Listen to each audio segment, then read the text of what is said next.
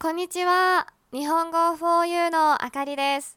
元気ですか ?Hello everyone. It's Akari from 日本語 4U。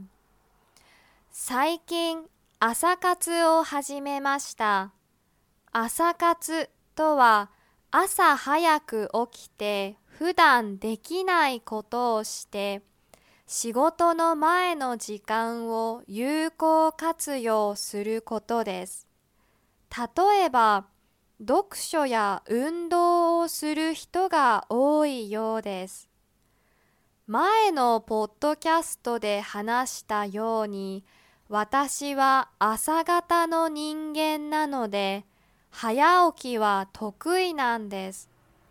でも、仕事を一人でし始めてからは、朝ゆっくり過ごすことが多かったので、また早起きをしてみようと思って朝活を始めました。さて、私は何をしていると思いますか？はい、朝6時にジムに行っています。朝早く行くのには理由があります。まず、朝は人が少ないので、ウイルスの感染のリスクが低いからです。それから朝運動するとその後の一日が活動的に過ごせると思います。今日から少しだけ早起きをして今までできなかったことをやってみてはどうでしょうか？1日15分でも1年続けたら91時間いろいろなことができそうですね I started 朝活 recently 朝活 is to get up early and make good use of your time doing something you can't usually do before you go to work For example, there seems to be many people who read books and do exercise. As I mentioned in a podcast before, I'm good at getting up early because I'm a morning person. However, since I started working for myself, I often relax in the mornings. So I thought I should try to get up early again, and that's why I started doing asakatsu. Raven, do you have any idea what I do during my asakatsu?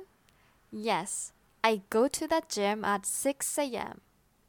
There are reasons why I go early. Firstly, there is a low risk of becoming infected with coronavirus because there are few people in the morning. Secondly, I think you can be more energetic the rest of the day when you had exercise in the morning. Why don't you get up only a little earlier from today and try doing something you couldn't do until now? Even if you do something only for 15 minutes every day, it would be 91 hours if you continue to do it for a year. You may be able to do various activities, wouldn't you? これは日本語を勉強する人のためのポッドキャストです。 はじめに日本語で話した後、英語で同じことを話します。もし日本語がよくわからなかったら、巻き戻してもう一度聞いてみてください。日本語と英語のスクリプトをウェブサイトに書いたので、確認したい人は日本語 4u.com を見てくださいね。日本語 4u ではより面白いコンテンツや質の高いビデオのために寄付をお願いしています。皆さんからいただいた寄付はコンテンツ作りの設備の向上や動画作成のために使われます。このポッドキャストが面白いと思う人は日本語 4u.com から寄付をお願いします。最後までご視聴ありがとうございました。This is a podcast for Japanese learners. I speak in Japanese first, then afterwards I speak the same passage in English. If you don't understand the Japanese well, please rewind and play it again.